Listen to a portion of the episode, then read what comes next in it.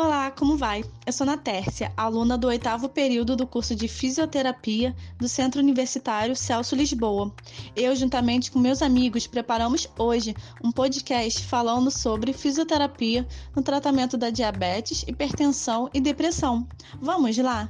Iniciando pela diabetes. É uma síndrome metabólica que acontece pela falta de insulina ou incapacidade da insulina exercer adequadamente seus efeitos causando o um aumento da glicose no sangue, apresentando alguns sintomas como sede excessiva, fome e visão embaçada.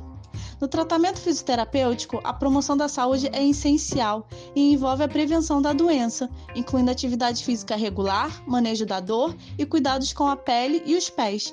Além disso, podemos sugerir uma alimentação saudável para todas as idades, a remoção de alimentos com alto teor de açúcar e a cessação do tabagismo, já a hipertensão, ela é uma condição clínica que uma pessoa apresenta valores elevados da pressão arterial, a máxima maior que 140 e a mínima maior que 90. Os sintomas são dor de cabeça, dor no peito e tonturas, geralmente na fase avançada, porém pode se manifestar de forma silenciosa. O tratamento fisioterapêutico, junto com os medicamentos, trazem grandes benefícios. A realização de exercícios físicos regularmente pode provocar uma adaptação e redução dos níveis de pressão arterial, até mesmo exercícios aeróbicos, como caminhada. Podemos sugerir também a diminuição do consumo excessivo de sal, manter o peso adequado, não fumar e diminuição do nível de estresse.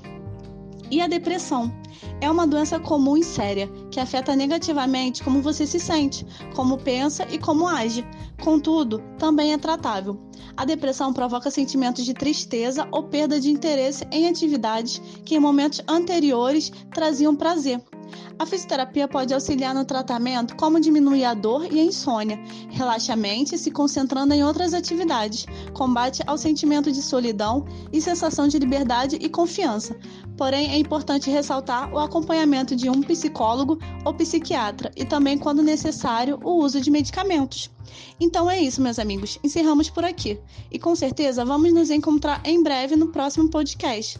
Siga nossa página no Instagram e compartilhe essa informação com outras pessoas. Obrigada e até mais!